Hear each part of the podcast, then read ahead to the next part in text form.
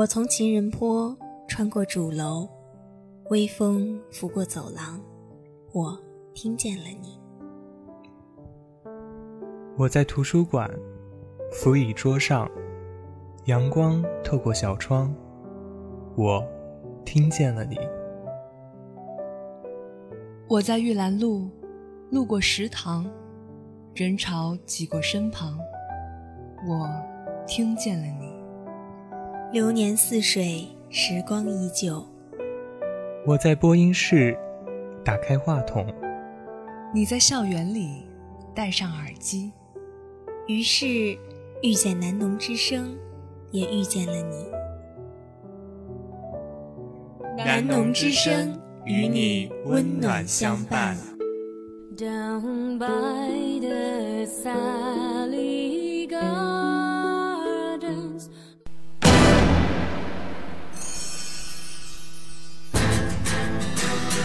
典、北京、伦敦、里约，奥运会的圣火冉冉不息，我们对体育的热爱从未消减。这里是老特拉福德球场，小德又一次站在罗德拉沃尔球场。第九记三分，斯蒂芬库里又投进一记三分。Mazy Mazy，梅西带球，漂亮的马赛回旋，连过三人。博阿滕，博阿滕被过了，贝登诺伊尔，梅西脚怒射，球进了，球进了！中国队再次踏上了奥运会的征程，能否延续伦敦的辉煌，创造的辉煌，创造新的历史？在里约，让我们拭目以待。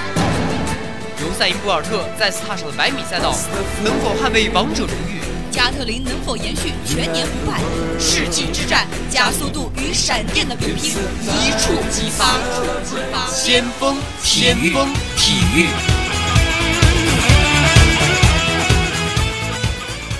听众朋友们，大家好，欢迎收听本期先锋体育节目，我是小波木子，我是小波橘子。那么 NBA 的新赛季已经开始，本周我们的节目也将给大家来聚焦一下新赛季中。骑士和公牛的比赛，以及费城七六人中新秀的出色表现。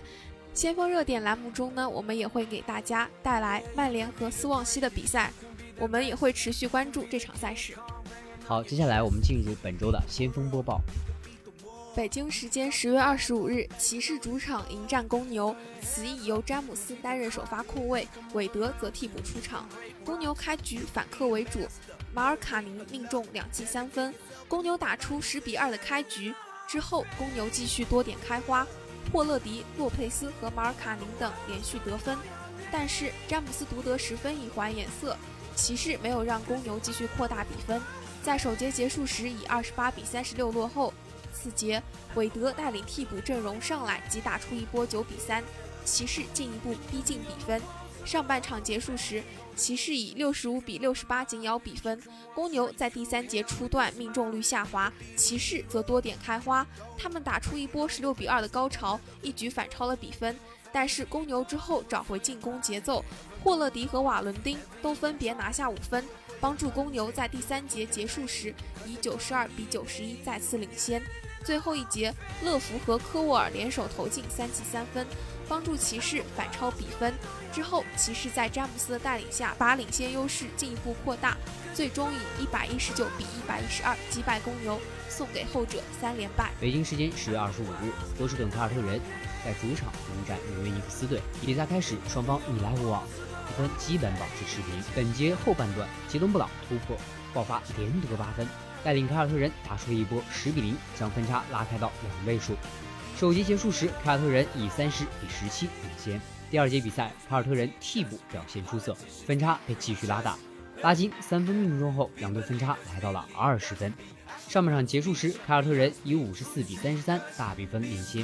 一边再战，尼克斯进攻稍有些起色，但依然无法抹平这巨大的分差。埃尔南戈麦斯连得四分后，尼克斯以六十比七十七落后十七分结束第三节比赛。最后一节，凯尔特人没有再给尼克斯机会。一直牢牢守住领先优势。本节还剩四分钟时，双方均换上替补，进入垃圾时间。最终凯尔特人以一百一十比八十九大胜尼克斯，取得两连胜。北京时间十月二十四日，在七六人以九十七比八十六战胜活塞的比赛中，七六人的本·西蒙斯上场三十三分钟，得到二十一分、十二篮板、十次助攻，获得了他职业生涯的第一次三双，并且帮助七六人拿到了他们本赛季常规赛的首场胜利。这感觉不错，我们赢了，我们打得很团结，用正确的方式打球，我们赢了，我很开心，我们拿到了首胜。西蒙斯说道。他接着说：“跟恩比德一起打球简直是棒极了，我爱跟他一起打球，他是一个非常棒的人，在球场上也是一名出色的球员，所以上一场他没打的影响很大，他是球队的重要一部分。”活塞今日用不同的球员防守过西蒙斯，对此西蒙斯说道：“他们这么做，这意味着很多，用不同的人防守我。”他们用所有人来防守我，所以这就是我的竞争天性。我在场上很开心。谈到自己的任务，西蒙斯同样说道：“就是赢球，真的就是赢球。”好，那么我们下面进入先锋热点。如今英国超级联赛还在如火如荼的进行中，曼联在刚刚结束的联赛杯第四轮比赛中以二比零成功战胜斯旺西，其中前锋林加德也成功当选全场最佳球员。下面我们来回顾一下曼联和。斯旺西的比赛以及林加德的出色表现。在这场比赛中呢，林加德在上下半场分别为曼联进球。在上半场第二十一分钟，林加德接过拉什福德的后脚跟妙传后，插入对方防线内部并推射远角得手。而在下半场时呢，前锋林加德争到了达米安的传中，以头球的方式成功的扩大了比分。林加德在曼联的杯赛中也是表现的一直十分好。而人们对他的疑问就是他是否能够持续他良好的状态。但是在本场比赛中呢，他的两粒进球足以回报他的对手防线和中场来回扯动的努力，同时。曼联主帅穆里尼奥在联赛杯中2比0战胜斯旺西的赛后采访中，也是对林加德表示了十分的赞许。他在这场比赛中也是发挥出了应有的水平，他踢得很自由，打出了他想要的感觉。而在这场比赛中呢，罗梅罗也是回应了马塔在周记中说到的，曼联需要吸取周末联赛失利的教训。在今晚的比赛中，曼联应该找回自信。现在的曼联队也是用一场胜利来找回了正轨。这是对他们团队精神最好的鼓励，对他们的自信心以及保持平和的心态去迎接接下来更多的英超比赛以及欧冠中的比赛也是十分重要的。我和木子也是在这里祝愿呃曼联能够在接下来的联赛中还有欧冠中取得良好的表现。接下来呢，就让木子来为我们介绍一下十月二十五日骑士和公牛的一场比赛。好的，在十月二十五日骑士对阵公牛的比赛中。骑士球员詹姆斯本场比赛上场三十七分钟，二十投十三中，得到三十四分、两个篮板、十三个助攻以及三次抢断。赛后，詹姆斯也在场边接受了媒体的采访。我在找回自己的体力。我今日扭到了我另外一个脚踝，我要确保我回到更衣室马上就治疗。但是心理状态方面，我现在很好，我感觉体力充沛。这是赛季初，我感觉自己十分开心，能打我爱的比赛，这就是我的殊荣。在场上打球让我开心，特别是为了这些球迷们，这就是我爱做的事情。我爱竞争，我爱打球，所以我非常开心。詹姆斯在谈到自己现在的状态时说道：“当谈到调整好球队的化学反应时，詹姆斯自己也说道，现在骑士队的调整可能需要一些时间。罗斯的缺席以及球员在阵容里的进进出出，这样很难让球队找到节奏和产生化学反应。”他谈及骑士队今后的发展时也说道。骑士队现在主要问题是开局慢热，他们以后要在这方面做得更好。对今天第四节的防守呢，詹姆斯也说到，他们确实很难防守公牛队，因为不能只盯着他们公牛队的某个人，比如说像霍勒迪这样的很会突破甚至分球的球员。尤其公牛之前几个赛季的外线确实也做得很好，所以骑士队也必须重点去盯防公牛队的外线球员。确实，今天他们还有很多的事情要做，暴露出了很多的问题。骑士队确实也在进攻端也需要做出更大的调整。那么，下面我们来进入本期的先锋人物志，带领大家了解一下七六人队几个年轻球员以及他们在本赛季开始时几场比赛的表现。对于费城七六人的新秀而言，成长是一个非常缓慢的过程。从首场比赛末端连续两次决定比赛走势的反击以失误告终，到第二场末段情绪失控后的连续犯错，两场惜败之后的七六人在多伦多迷失，再到十月二十四日晚大比分领先下的险些崩盘。四场比赛之后，七六人身上的志气展露无遗。这群年轻人的确出色，有着令人着迷的天赋，尤其是他们的核心。是的，像本西蒙斯、恩比德都发挥出了精彩的表现，也给人们交出了一份十分优异的数据答卷。但是他们在关键时刻的时候的处理球，确实也彰显了这支球队年轻的志气以及他们缺少经验的问题。西蒙斯场均交出了十七分、十点八个篮板、七次助攻的全能数据，生涯前四场篮板全部上双，成了奥尼尔之后的首人。在之前拿到过二十一分、十二个篮板、十次助攻，也是五十年来的头一位。作为球队的核心指挥官，他在场上的数据以及他的调配，确实能很好的运转球队。在内线核心上，恩比德也是发挥十分出色，进攻端能里能外，有外线的投篮，又有内线的扎实脚步。健康的西蒙斯和恩比德是七六人目前可以看到的未来。从他们上场的第一刻起，他们就已经将自己的天赋展现在了所有人面前。但另一个人可能就没他们俩那么好过了，这就是马克尔·富尔茨。富尔茨作为今年的状元秀，前四场的数据仅仅为六分、二点二个篮板以及一点八个助攻，命中率为百分之三十三点三，还没有三分远投的尝试，罚球线上的表现也颇为挣扎，只有百分之五十。除了赛季首秀命中率超过百分之五十以外，其余三次的效率都只有两成出头。也许连他本人也未曾想过自己会以这样一种境遇开始自己的 NBA 生涯。确实，福尔斯作为今年的状元秀，这样交出这样的表现，确实让人大失所望。在今年在七六人队中，有这样一些一批年轻球员，福尔茨得到的机会的确不多。他以替补身份登场，场均上场时间也只有十可怜的十八分钟。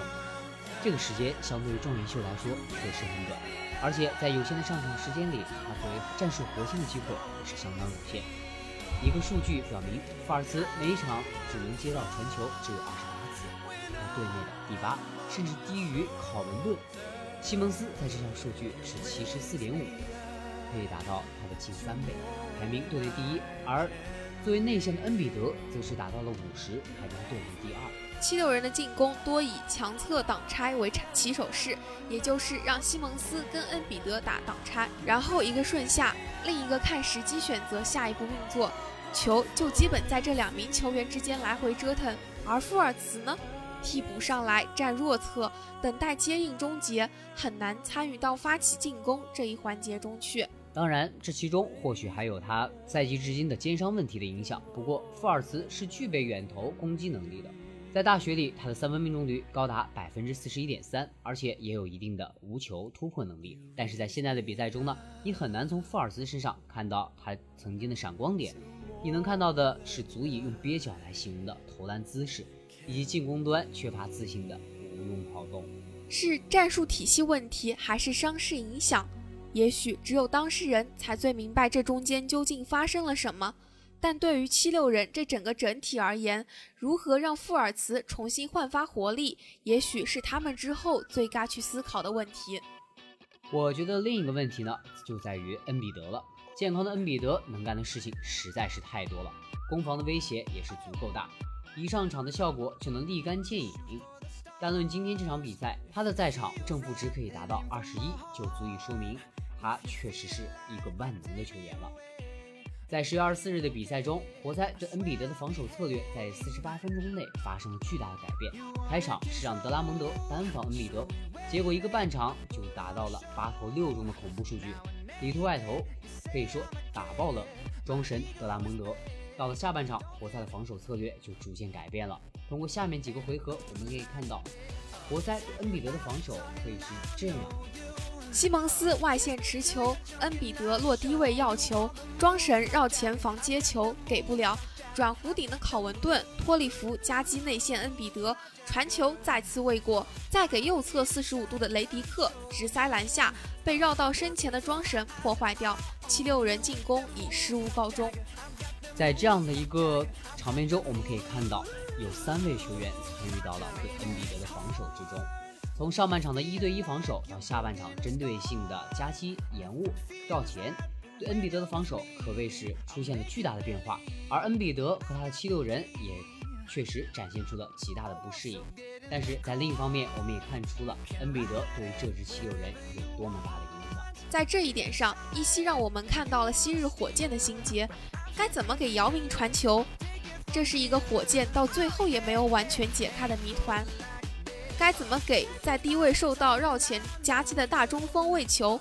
是在遭遇这种情况之后，减少他在低位的运作，让恩比德提到高位来进攻，还是利用他的牵制力在另一侧外围打配合？这是七六人该去思考的又一个问题。确实，我们当初的想法是。恩比德在内线，西蒙斯在外线，然后富尔茨作为一个控卫去给其中的两人喂球，或者他作为突破手制造更多的空位给另外两位核心球员。但是现在的比赛中呢，完全没有体现这一点。如果这支七六人想要变得更加强大，富尔茨确实要发挥出他之前所应有的闪光点以及人们对他的期望。而且我觉得这一天，你说呢，木子？我想也不会太远。是的，我们也希望七六人。能够展现出人们所对他们的期待，在接下来的常规赛中表现得愈发成熟，摆脱他们的稚嫩，能够走得越来越远。好，那么今天的先锋体育呢，我们就和大家聊到这儿。我是小波木子，我是小波橘子，我们下期再见，再见。